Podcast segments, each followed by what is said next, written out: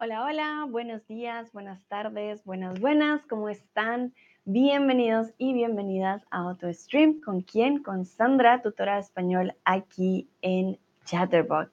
El día de hoy vamos a estar viendo una de las eh, recetas que ya les había mostrado como antes de mi libro, que se llama Kochen auf Spanish, es auf Deutsch, está en alemán, pero que les recomiendo en caso de que les guste la cocina, practicar el español al mismo tiempo. Pues se me hace una muy, muy buena opción. No solo trae las recetas, sino que también trae los ejercicios y al final trae pues las respuestas. Entonces ustedes pueden checar em, si lo hicieron bien o no. El día de hoy, momento donde está mi receta, y eso que las tengo apuntadas. Ah, ya, aquí está. El día de hoy vamos a ir con unas gambas al ajillo. Recuerden, algunos le decimos calamares, otros le dicen gambas. Son estas de aquí. Y em, para empezar, quiero preguntarles qué receta les gusta a ustedes con las gambas. ¿Qué receta les gusta a ustedes con las gambas? Entonces, hoy vamos a ver los ingredientes, vamos a ver los pasos, vamos a ver vocabulario. Lucrecia acaba de llegar. Hola, Lucrecia. Lucrecia, vamos con tu receta favorita el día de hoy. Son las gambas al ajillo. Entonces, ¿qué otras recetas te gustan a ti? Dice Lucrecia, vamos a cocinar mi plato favorito. Sí, sí, sí. Hoy son gambas al ajillo. Este plato es súper conocido en España. Em, es un plato muy fácil de hacer, muy fácil de cocinar. El mejor resultado siempre se va a conseguir con gambas o calamares frescos. Eso es muy importante. Aunque pues los congelados también se pueden usar, ¿no? Si se usan congelados no está mal, pero realmente la mejor opción siempre cuando son frescos y eh, se hacen realmente comúnmente con lo que se conoce como gamba blanca. Dice Lucrecia, qué bueno que ya he desayunado. Vale, Lucrecia, claro que sí, porque si no, ay, hambrecita, ya somos dos. Qué bueno que ya desayunamos.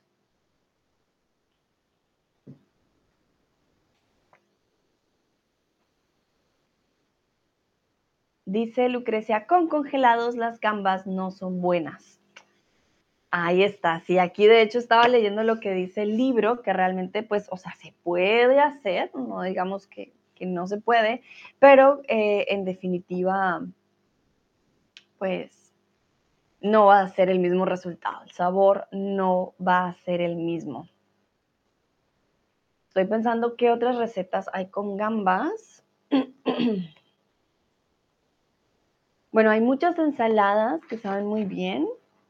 Mm, ¿Qué otra opción hay? Dice Lucrecia, yo las he hecho, yo las he hecho, ok, y pone carita de... Mm, mm". sí, más cuando está cerca al mar, Lucrecia, que tienes los productos frescos. ya uno sabe la diferencia, uno nota en el sabor, completamente en el tamaño, en todo. Creo que se nota bastante la diferencia entre las frescas y las congeladas, eso es cierto. Ah, el ceviche, bueno, el ceviche es con pescado. A ver, voy a buscar recetas con gambas.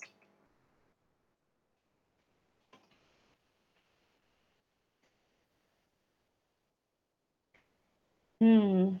Sí, hay unas que se fritan, hay unas que se ponen también con pasta, hay otras que se usan en la paella, hay otras que se usan con aguacate, con aguacate saben muy, muy bien, eso sí es cierto, o con zucchini, por ejemplo. Vale, pero bueno, vamos entonces con la del día de hoy, que son gambas al ajillo. Y vamos primero con los ingredientes. Ya les comparto la pantalla.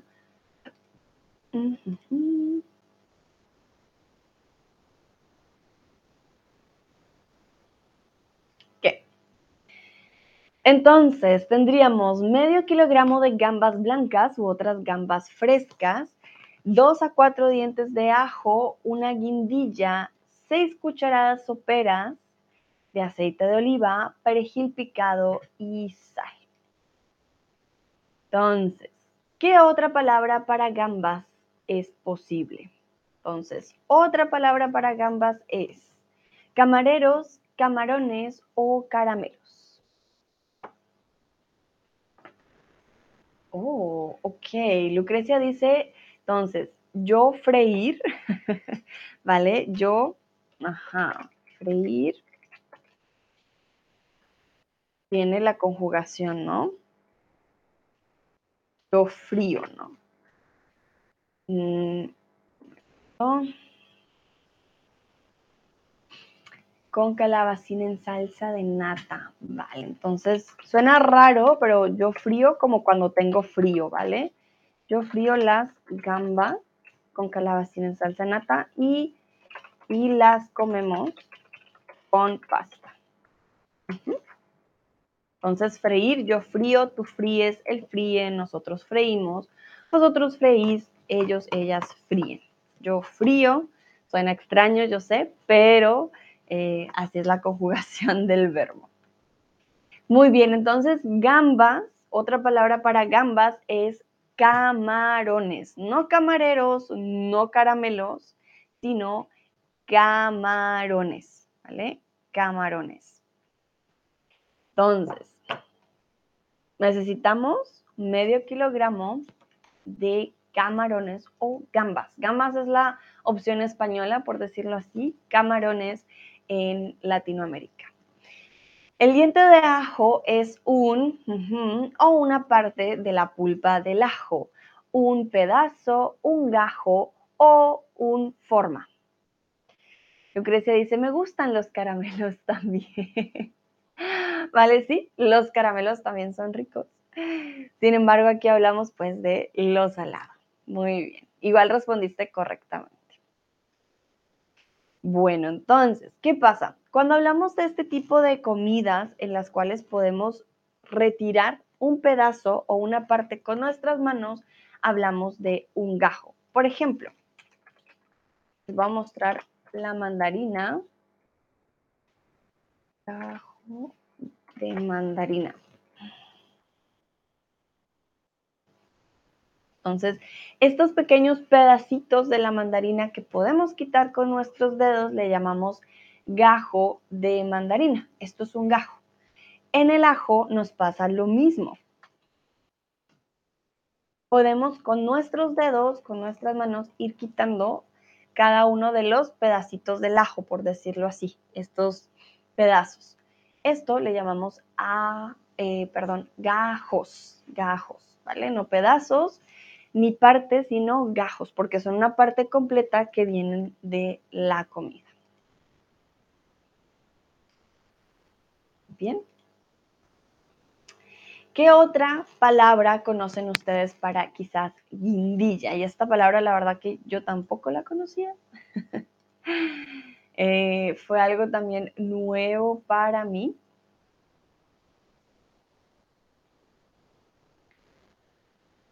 la guindilla. Si no saben qué es, pueden intentar adivinar, no hay problema.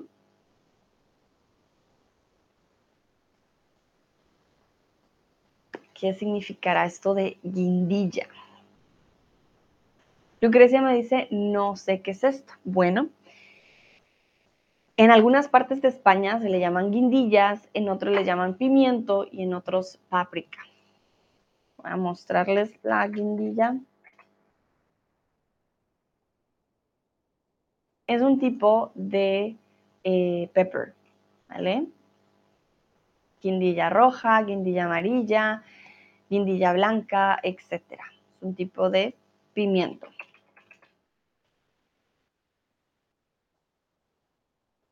Es este, pimiento guindilla, ¿vale? Entonces, puede ser picante, otras veces no, ¿vale? Pero algunos lo conocen como páprica o pimiento. Dice Lucrecia, ah, pimiento picante, exactamente. Algunos, si ustedes ven en alguna receta guindilla, es este de acá, ¿vale? pimiento guindilla es este. O que lo vamos a hacer picante. Seguimos con, las, eh, con los ingredientes. Las cucharadas soperas suelen ser de tamaño gran, grande o poco. Tenemos que usar 6 cucharadas soperas de aceite de oliva. Entonces va a ser una cuchara de qué tamaño. Lucrecia dice, me gustan. Vale, Lucrecia, muy bien. Bueno, yo la verdad depende de la presentación, pero creo que si se sabe hacer puede llegar a ser muy, muy rico. Por aquí veo a Philip Baker. Hola, Philip Baker. Bienvenido o bienvenida. Estamos viendo las gambas al ajillo.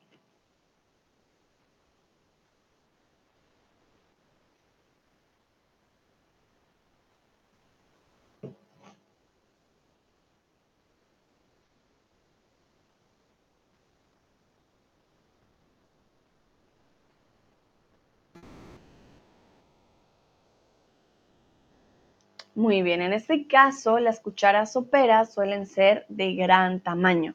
¿Por qué no grande tamaño? Recuerden, gran antes del sustantivo y sin el sustantivo suelen ser grandes, simplemente.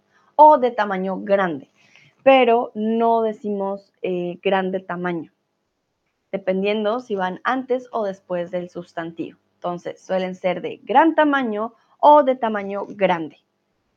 Dependiendo de la posición, podemos quitarle la D y la E. Y poco tamaño, suelen ser de poco tamaño, pues no, porque esas serían las cucharaditas, más no las cucharas soperas. Veo manitas y caritas de sorpresa, ¿vale? Muy bien. Bueno, vamos con perejil picado. Perejil en inglés es rosemary, parsley or uh, coriander what would be the name um, in this case?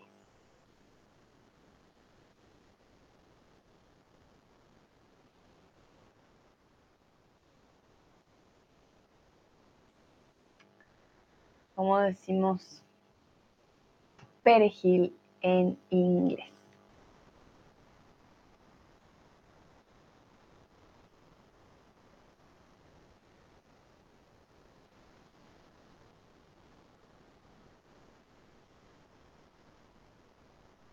Muy bien, ok.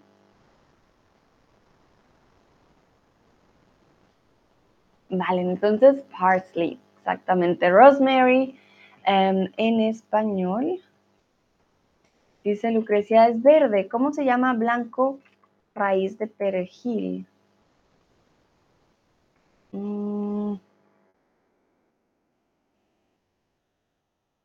Blanco raíz de perejil.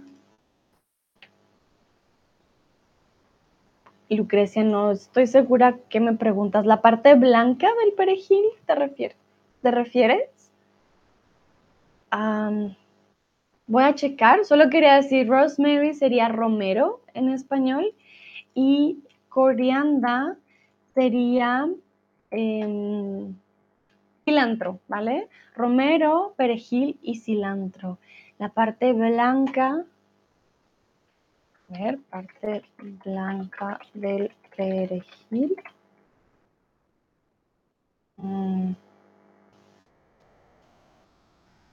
Parte blanca. La verdad que yo nunca uso la raíz del perejil. Ah, Lucrecia. Es una verdura. Esta verdura tiene raíz blanca. ¡Wow! no sabía. En Polonia se come aso, ¿vale? Hmm. Interesante. Ah, ay, ay, ay. Bueno, no, no estoy segura. A ver, voy a buscar. Ya creo que encontré la raíz. perejil, sugar. Raíz del perejil. A ver, voy a buscar, voy a buscar. ¿Cómo se llama la raíz El perejil. Una raíz parecida a la chiribia, es la que se consume como hortaliza cruda o cocinada. Ok. Pero no me dice el nombre, qué raro. Ah, ajá. Hmm, raíz del perejil de Hamburgo. En Alemania también se come. Ah, no sabía que esa era la raíz del perejil. Sí lo he visto, es blanco. No sé el nombre. No sé, no sé por qué no sé el nombre. eh, momento, estoy buscando, estoy buscando, pero es que me dan el nombre en latín. Lucrecia, me dicen Petrocelonium sativum. Eso no, no sirve. ah, es rico para la sopa, las ensaladas rusa. ¿Cómo le dices? Dámelo en polaco, por favor, Lucrecia. Con eso yo lo, lo traduzco, porque la verdad que no encuentro el nombre. Me, me, sale solamente raíz y patrocelinum crispum. Los nombres en latín. Petrushka, ok, vale. A ver. En español. Hmm, es raro porque me dice perejil. A ver. Sí, no. Me dice perejil. La raíz no me dice el nombre. El verde se llama Natia Petuski. Aso. A ver, voy a seguir buscando. Mira que me lo traduce como perejil. Creo que nosotros nunca usamos esa parte, o si la usamos tendrá otro nombre. Ah, es que se parece al pasternak. ¿Será por eso? El pasternak. Pasternak es, ya te digo, los nabos o chiribía. A ver, es que lo que sucede, Lucrecia, tenemos dos. La chiribía se parece. Mira, esta. Esta se llama chiribía, pero no sé si es esta, porque esta sería pasternak. Mira. Bueno, no sé si lo pronuncio bien, ya te lo pongo acá. Chiribía.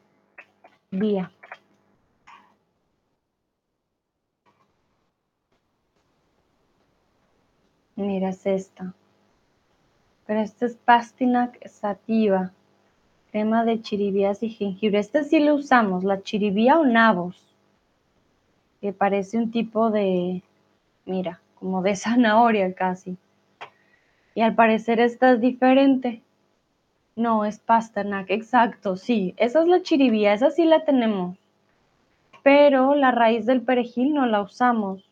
Pero debe tener algún nombre. A ver. Mm.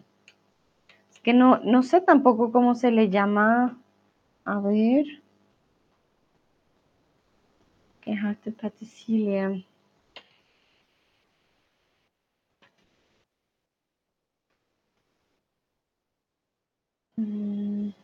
Sí, en, alemán se le llama Wurzelpetersilie o quizás se le llama raíz del ¿Raíz de qué? Raíz de perejil. Ah, no, Pastinac, Pastinaque und Petersilien, was sind die Unterschiede? Ach so, sí, son, son diferentes, was sind die Unterschiede? Ok, got it. Sí, son diferentes. Vale, bueno, la verdad, Lucrecia, creo, si no estoy mal, que solo serían eh, raíces, raíz de... Son muy parecidos, sí. Raíz de perejil. No tiene un nombre, al parecer. Ah, mm, mm. Me dan el nombre científico. Sí, se llama raíz de perejil, no le tenemos un nombre. La verdad que todo lo veo raíz de perejil, raíz de perejil, raíz de perejil. Sí, no. Si algún día llego a descubrir que tiene otro nombre, Lucrecia, te digo, pero no, raíz de perejil, así le llamamos, raíz de, de perejil. Momento, voy a cargar mi compu, ay, ay, ay. Y que se descarga rápidamente ya. Listo. Vale, muy bien. Vamos entonces a continuar. Entonces, ya tenemos eh, perejil, aceite de oliva, sal, guindilla, dientes de ajo y las gambas blancas. Vamos entonces con las instrucciones. Bueno.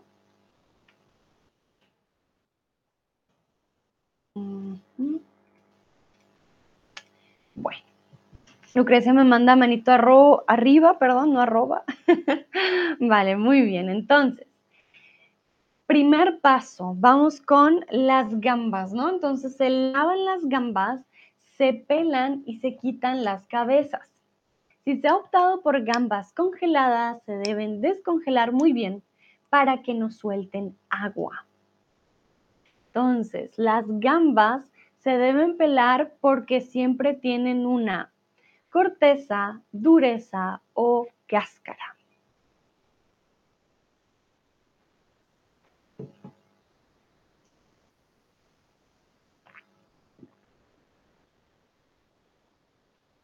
Las gambas, repito, se lavan, se pelan y se quitan las cabezas.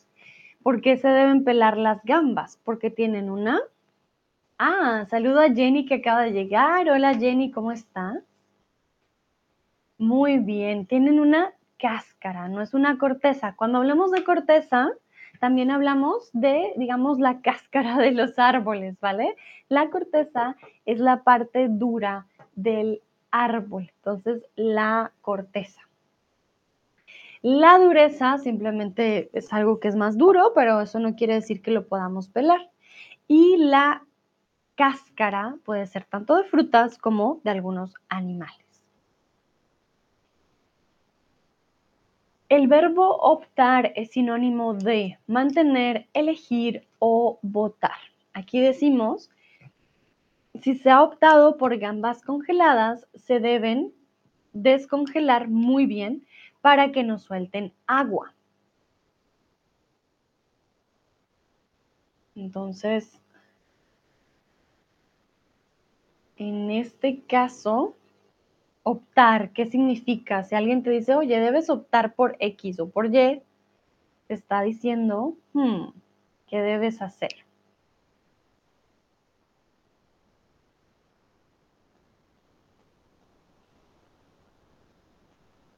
Jenny dice, hola, estoy bien, ¿cómo estás? Yo estoy muy bien, muchas gracias Jenny, aquí con un poquito de sol, contenta de estar con ustedes. Me alegra también que estés muy bien.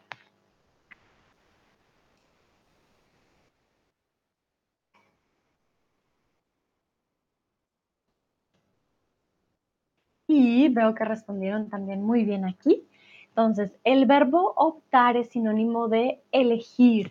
¿Vale? Elegir, vamos a decir aquí, si has elegido gambas congeladas, se deben descongelar muy bien. Mantener y votar en este caso, uy, perdón, no son una opción. Vamos con el significado de descongelar.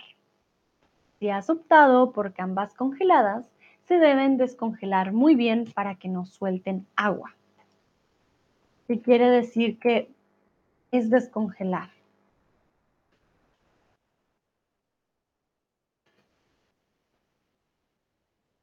Podemos dar una respuesta fácil y simple.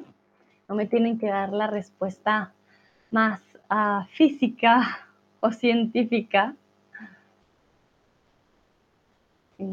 ¿Qué hacemos cuando descongelamos algo? ¿De dónde lo sacamos para descongelar algo?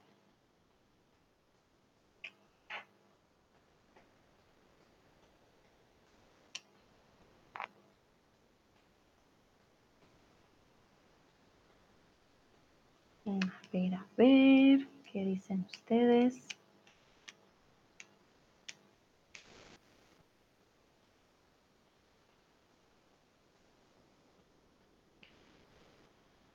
Lucrecia, sacar algo con congelador y esperar el helado se cambie en el agua. Muy bien, Lucrecia. Bueno, en este caso, ojo con la preposición, sacamos algo del, del congelador, porque sacar algo con el congelador quiere decir que sacas las gambas y luego sacas todo el congelador junto con las gambas. Entonces, sacar algo del, ajá, sacar algo del congelador y esperar a que mm, lo helado se convierta en agua. Muy bien, Lucrecia me manda emojis riendo. Si no, sacar las gambas y luego todo el congelador. Ah, sería una receta muy difícil, pero excelente respuesta. Realmente de eso se trata descongelar. Realmente sacamos algo del congelador y esperamos de que o esperamos a que se convierta lo congelado en agua. Perfecto. Ah, tan, tan, tan. Momento, momento en su defecto. ¿Dónde está? Se corta o se pone. Ajá. Bueno, vamos a continuar con las otras instrucciones. Número dos, se cortan los ajos en láminas muy finas. Cuando hablamos de láminas, son literal como, hmm, a ver, les voy a mostrar porque esto sí está más difícil. Las láminas de ajo si no lo sé cómo decirlo. Acá, como pequeños, no sé si trozos, pero láminas son delgadas capas. A eso me quería hacer eh, referir. A esto me quería referir. Son delgadas capas, ¿vale? De ajo. Y luego se pone a calentar el aceite, preferiblemente en una cazuela de barro o en su defecto en una sartén y se echa el ajo. El fuego debe estar bajo.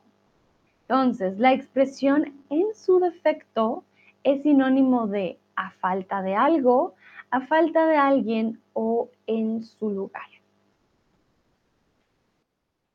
Les voy a mostrar en detalle. Entonces se pone a calentar el aceite, preferiblemente en una olla de barro o en su defecto en un sartén. Entonces, en su defecto, ¿qué quiere decir? Cuando pensamos en defecto decimos, ah, es una cualidad negativa, por ejemplo, pero esta es una expresión fija, no estamos hablando de cualidades.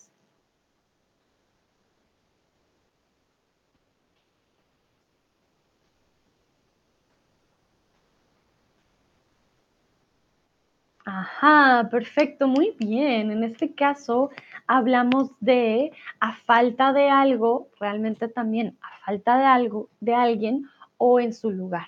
En este caso no estamos hablando de alguien, pero la expresión en general puede indicarnos que es a falta de un objeto, de una persona o un animal o incluso en su lugar de reposición.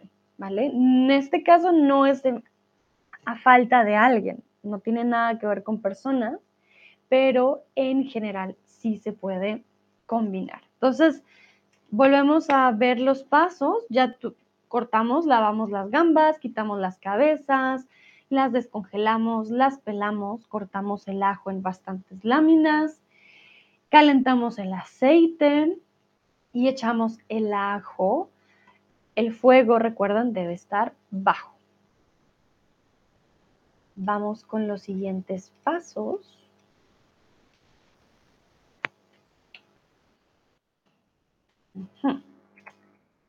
Muy bien.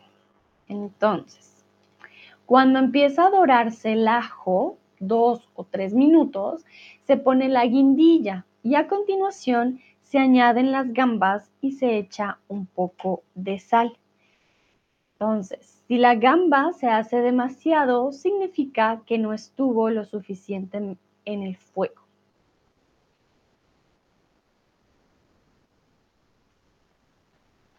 Aquí decimos que no se deben hacer las gambas demasiado porque se hacen chiclosas. Esto es en la número 5. Entonces se dejan al fuego 3 o 4 minutos hasta que las gambas cambien un poco de color.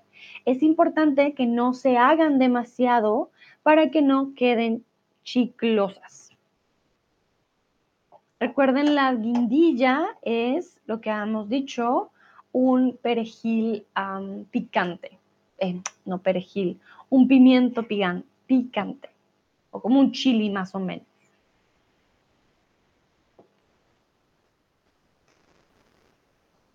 Entonces, en este caso, sería falso. Si la gamba se hace demasiado, significa que estuvo demasiado o suficiente en el fuego. Entonces, aquí tenemos que procurar, recuerden que las gambas o los camarones se cocinan de una forma muy rápida. Tenemos que no dejarlas mucho tiempo en el fuego, si no quedan chiclosas. La palabra chiclosa significa que la gamba se vuelve viscosa, líquida o tiesa. Piensen en el chicle. ¿A qué hacemos referencia con chicle?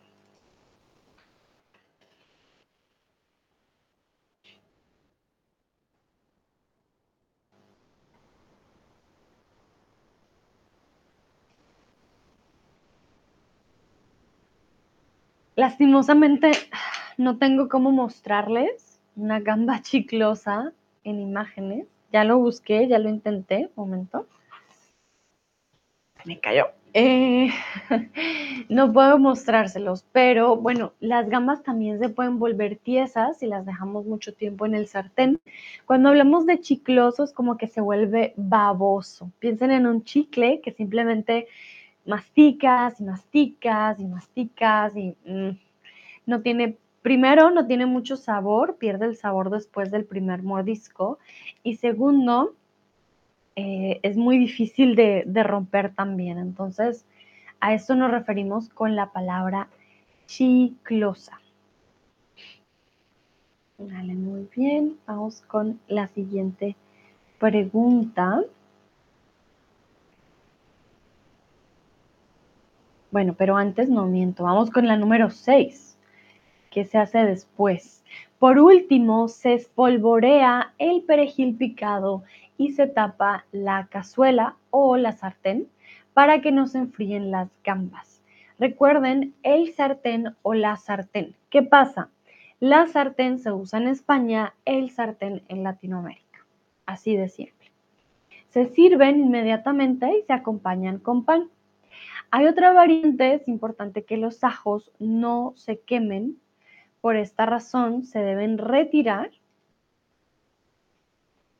los ajos del sartén cuando empiecen a dorarse y volver a incorporarlos cuando las gambas adquieran un poco de color. Y aquí tenemos un verbo muy particular que es el verbo espolvorear. Voy a hacer un poquito de zoom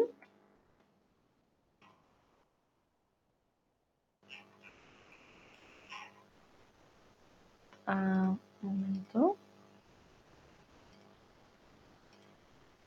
Aquí.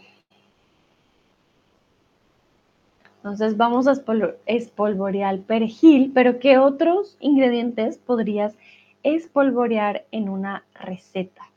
Si no saben qué es espolvorear, me dicen.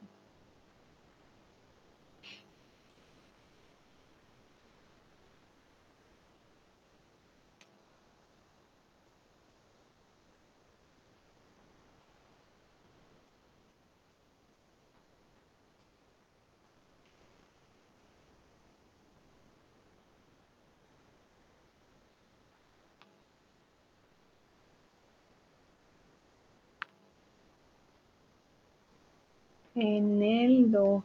Eneldo, sí. Eneldo, sí creo, creo saber. Eneldo. Ah, sí, dill. Ajá. Sí, también podemos espolvorear eneldo.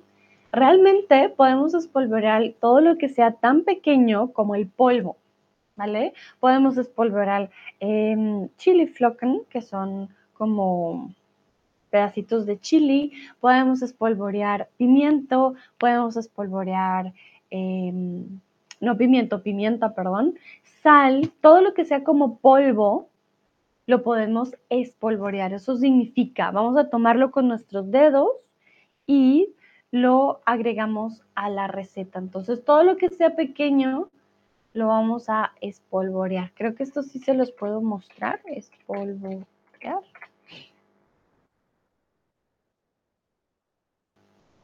Miren, el azúcar. Esto también es espolvorear. A veces lo hacemos con un pequeño instrumento con nuestros dedos también. Hay varias opciones. En inglés diríamos espolvorear como sprinkle, ¿vale? Or garnish. Well, garnish is more with cream. I will say more to sprinkle, right? Can be powder, it can be salt, it can be anything that it looks like um, Pulver, ne, powder. Uh, auf Deutsch muss man sagen bestreuen oder streuen. Hängt davon ab, aber man könnte echt einfach alles äh, das wie Pulver oder ganz klein es auf dem Essen machen. Aquí, por ejemplo, nos damos cuenta, la persona está espolvoreando también hierbas, probablemente romero en esta carne o pescado, no estoy segura. Todo lo que sea polvo o muy pequeño. El limón no se espolvorea porque es líquido. Entonces, si no es líquido, no lo podemos espolvorear. Eso sí es una regla. Lucrecia dice azúcar, sí, pero bueno, eso depende de la receta. Pero el azúcar, claro, también se puede espolvorear porque parece como polvo. Bastante pequeño, puedes tomar tus dedos y en una dona, por ejemplo, puedes espolvorear el azúcar. Muy bien, vamos con el siguiente y es incorporar. Un sinónimo de incorporar, ¿cuál sería? Entonces, miren, aquí hablamos de que sacamos el ajo y volvemos a incorporarlo cuando las gambas cambien de color. Entonces, incorporar es un sinónimo de añadir, agregar o separar. Voy a hacer un zoom de nuevo.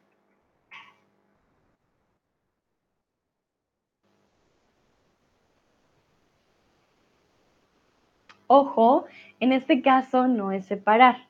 Incorporar es el contrario. Volvemos a añadir o agregar. ¿Qué hicimos? Teníamos el ajo en el aceite de oliva, dejamos que cogiera color, lo sacamos, ponemos las gambas y luego volvemos a incorporarlo. Quiere decir, volvemos a añadirlo, lo volvemos a agregar. Cuando incorporamos algo, definitivamente lo vamos a poner en un lugar va a ser un elemento extra. Y bueno, esas son las instrucciones. Se dice, aquí dato curioso, que la salsita de las gambas al ajillo está para chuparse los dedos. Lo mejor de esta receta es mojar el pan en la salsa de las gambas, lo que se conoce como mojar sopas. Dice aquí el libro, ya verá, al mojar sopas tan ricas, terminará por chuparse los dedos. Pruebe y disfrute. Entonces, ya saben, existe la expresión mojar sopas.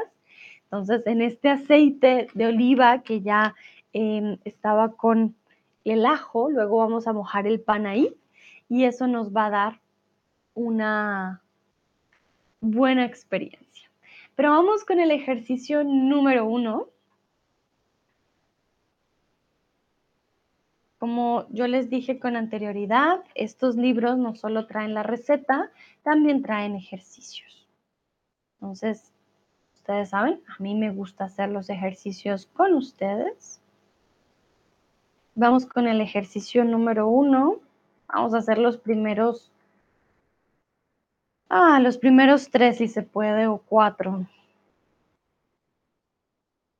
Entonces, ¿Cómo decimos estas palabras en español? ¿Cómo decimos estas palabras en español?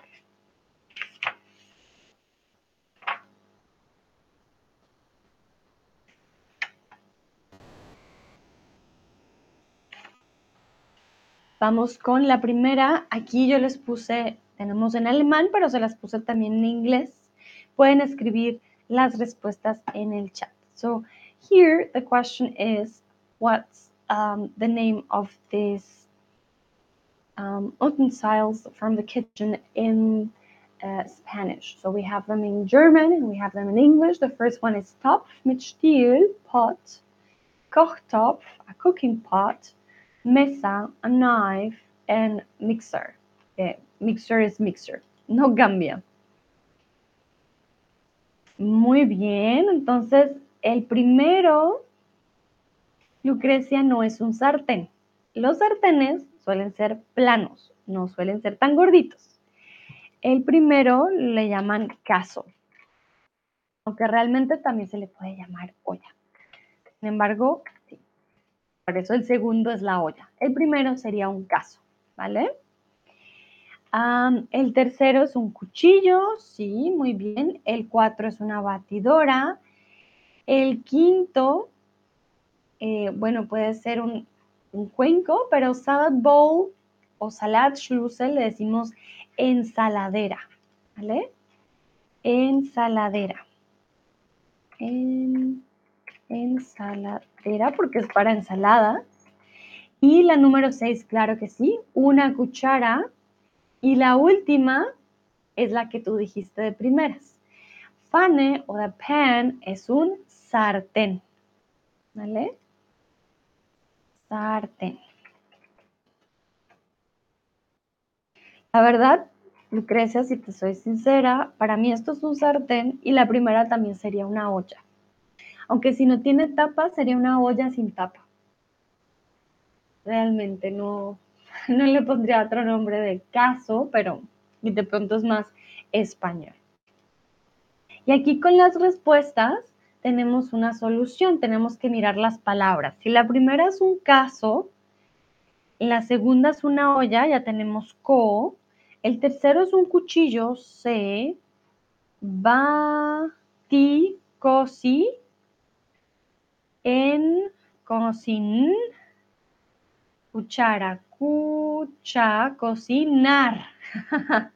vale, la solución aquí a la palabra secreta sería cocinar. Unimos las palabras de cada uno y al final los dio cocinar. Lastimosamente yo no puedo editar esta imagen en vivo para ah, así poner la solución, pero ya saben.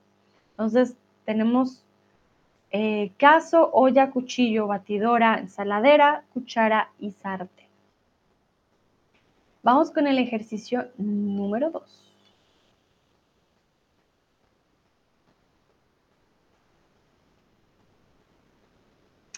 En el ejercicio número 2 vamos a usar futuro y condicional. Así que quiero que por favor estos verbos que están en, perdón, en infinitivo los pongan en futuro y condicional. Tenemos ocho verbos, vamos a empezar con, yo creo, los primeros cuatro, hacemos cuatro y cuatro.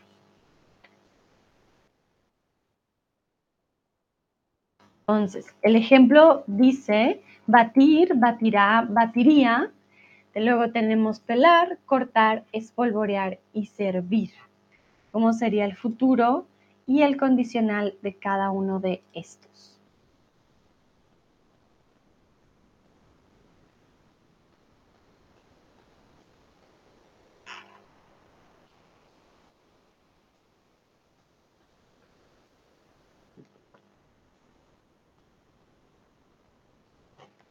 Aquí hablamos del futuro simple y del condicional. Veo a Peter por aquí, a Solvayors, ok, vale.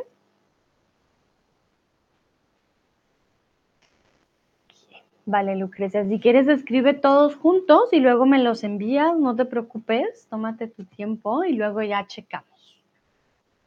¿Qué tal están?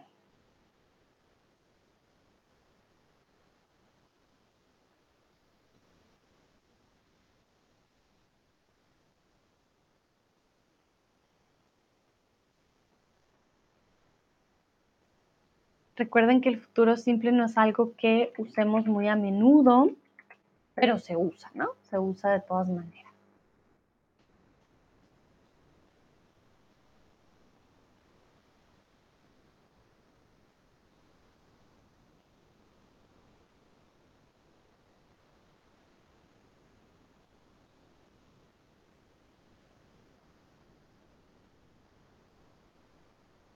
Dice Lucrecia, no sé condicional.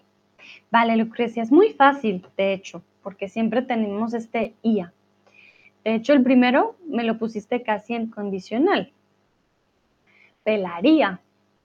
Solo tienes que poner un IA al final. Vale, cortaré, está muy bien. Ajá.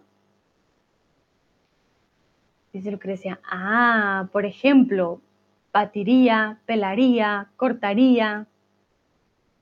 Bueno, correría no está aquí correr, pero de pronto fue tu, tu, tu, ¿qué? Tu teclado. Sí, sería cortaría, espolvorearía, ajá, exacto, cortaría. ¿Cómo sería servir?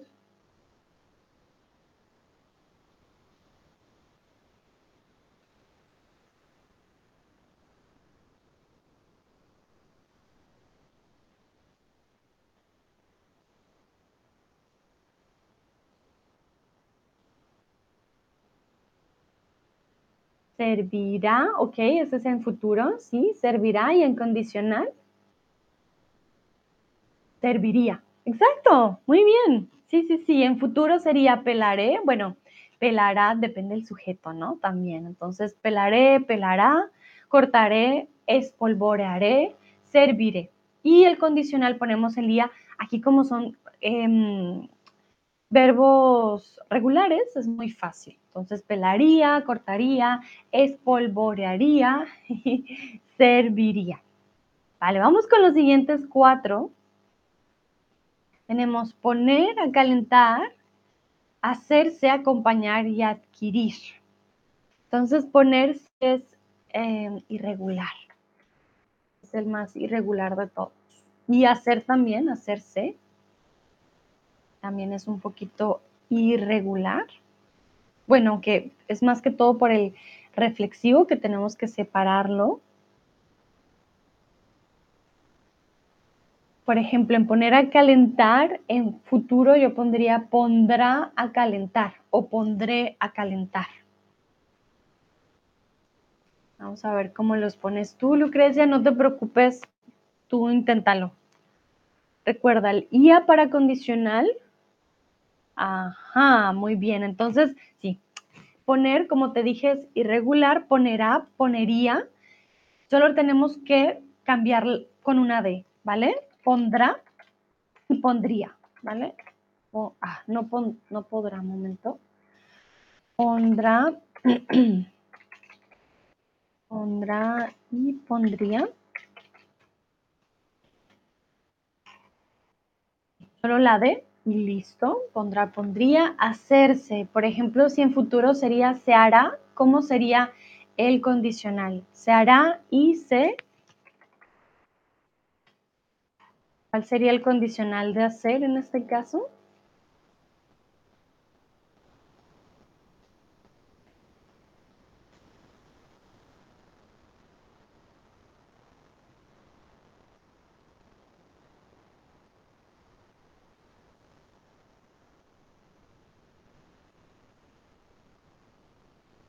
Ajá, muy bien, sí, se haría, se haría.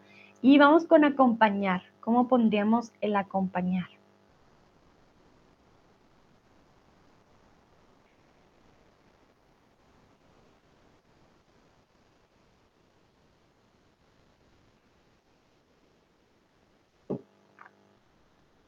Acompañará, acompañaría, perfecto.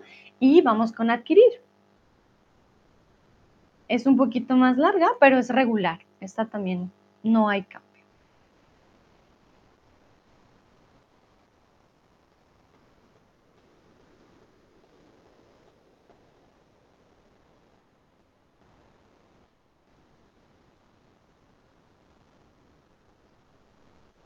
Adquirá y adquiría. Vale, adquirirá.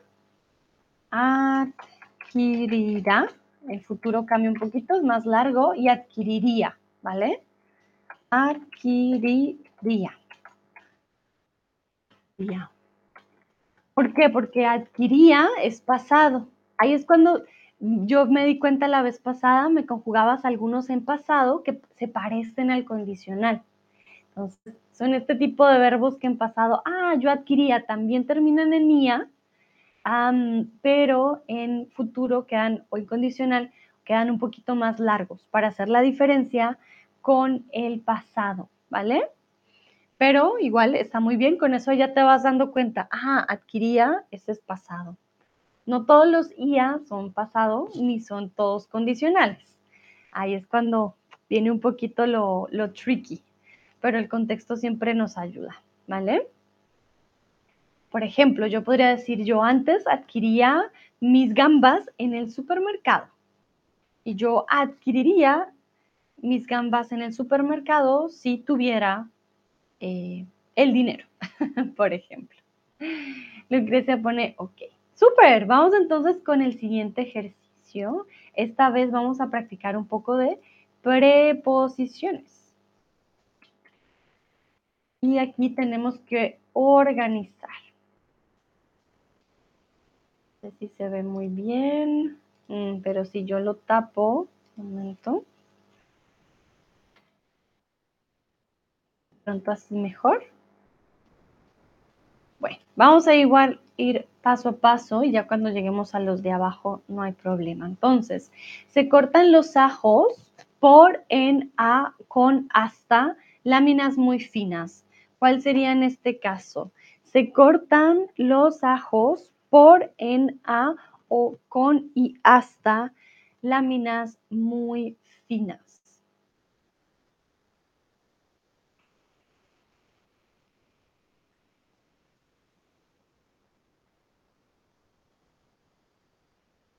Ajá, muy bien. Se cortan en láminas muy fija, muy finas, perdón.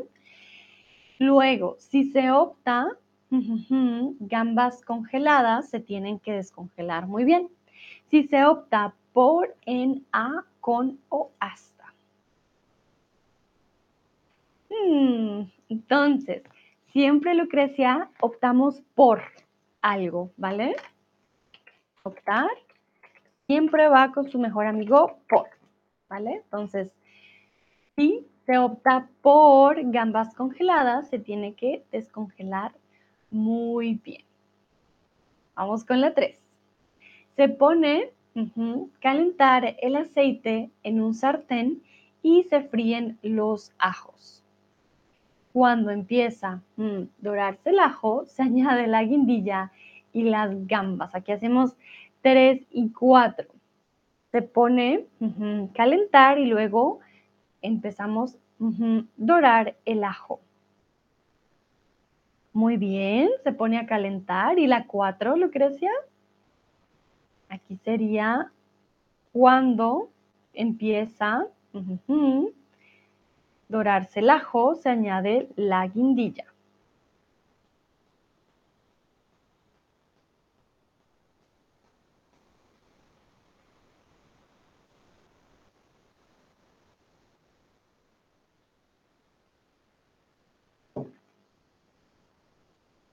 Muy bien, también, doble A, se pone a calentar y se empieza, o cuando empieza a dorarse el ajo, se añaden la guindilla y demás. Entonces, voy a cambiarme de lado. Luego, se dejan las gambas, fuego. Ajá, seis, que cambien de color. Se dejan las gambas, mm, fuego, que cambien de color. Entonces, ¿cuál sería la opción en este caso? Dice que se ve muy pequeñito, pero espero que puedas ver algo, Lucrecia. Se dejan las gambas muy bien en el fuego hasta que cambien de color y por último se acompañan ¿Cómo se acompañan?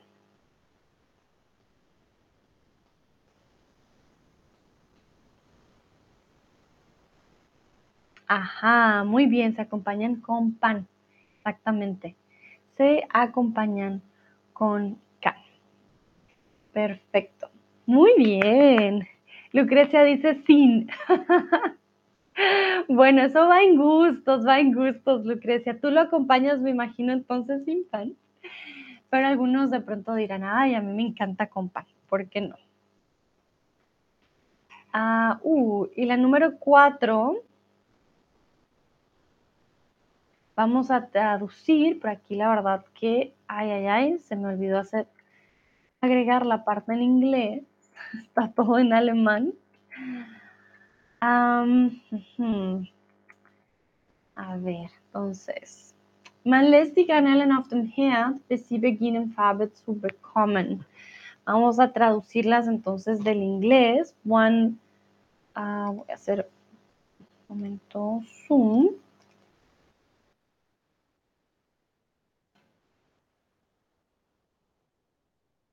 One leaves the, oh, how do you say Garnelen? Ay, ay, ay. Momento. Voy a traducirlo al inglés primero porque mi cabeza, ya mejor dicho.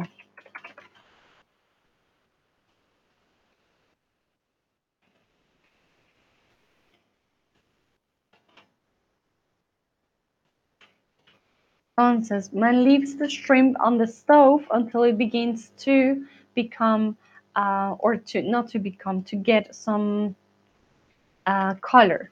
So how will we how will we say that in Spanish? Es difícil para traducir de alemán y inglés. Ok.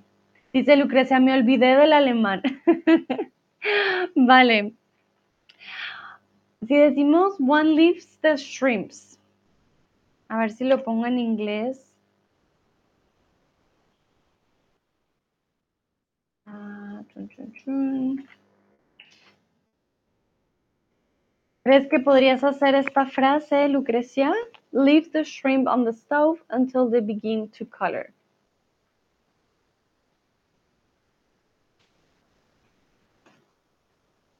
Ajá, muy bien. Entonces, deja, ajá, sí, dejar. Podemos usar también el impersonal. Se dejan, se dejan las gambas en el fuego hasta que, muy importante el hasta que, ¿vale? Hasta que cambien de color. A poner la frase completa. Se dejan las gambas en, en el fuego hasta que cambien de color. Perfecto. La número dos, un momento, este no es, tengo muchas. Muchas abiertas. Ya, die muss klein sein. Ah, ¿cómo ponemos que tiene que ser a... Momento, no. Jaja. Die muss klein sein. Um, the heat must be like small or low. Must be low heat. ¿Cómo decimos eso en español? Este ya lo habíamos visto también antes. No sé si te acuerdas, Lucrecia. The heat must be small or low. Ajá, vale, entonces no decimos que el, fuego esté bajo, decimos a fuego lento. Entonces, em, el fuego, ah, podemos decir, bueno, podemos decir que sea bajo, el fuego debe ser, o tiene, sí, tiene que ser. Tiene que ser bajo, ya con el verbo ser, o a fuego lento, fuego, ah, podemos decir cocinar a fuego lento, aunque aquí la verdad no ponen un verbo, ¿no? Pero a, fuego lento es como también a fuego bajo, cocinar a fuego lento. Uh, damit, momento, damit der Knoblauch nicht verbrennt. So the, the um, garlic doesn't burn damit der Knoblauch nicht verbrennt, sería so the garlic doesn't burn. ¿Cómo ponemos esto? So the garlic doesn't burn. Damit der Knoblauch nicht verbrennt. Entonces, to burn es un verbo reflexivo, quemarse. ¿Cómo lo pondríamos? Y el damit también, hmm, ¿cómo lo traduciríamos? so that the garlic does not burn.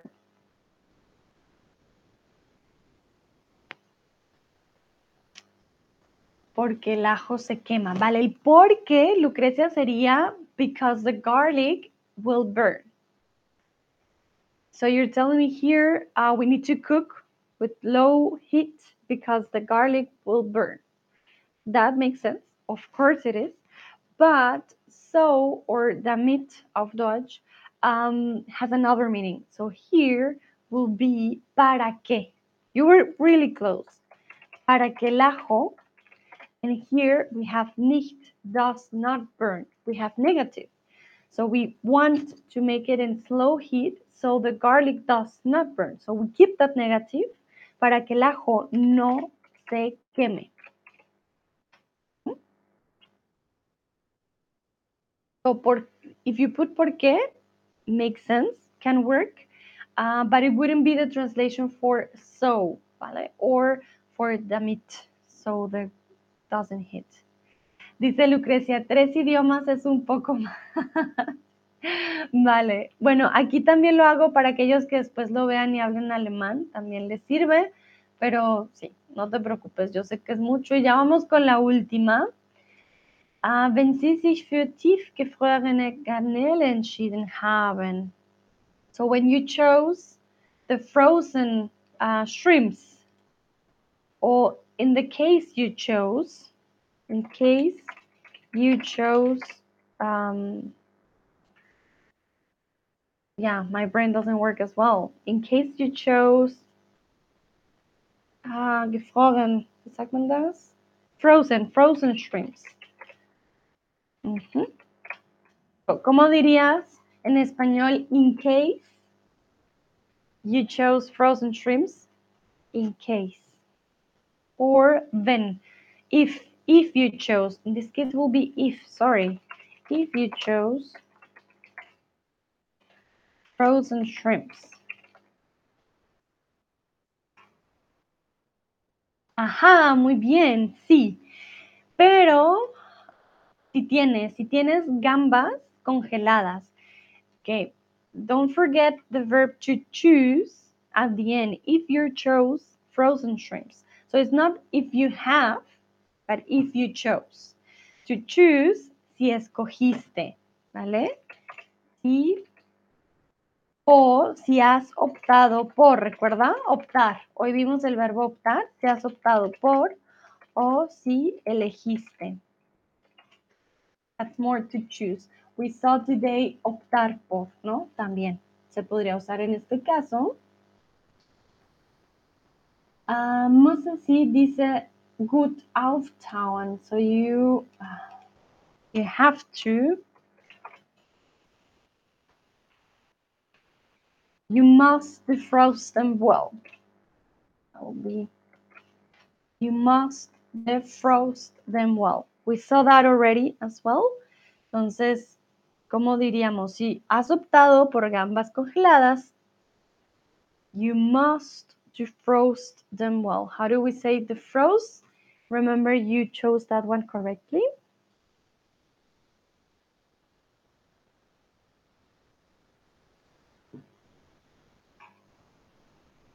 Ajá, tienes que descongelarlas.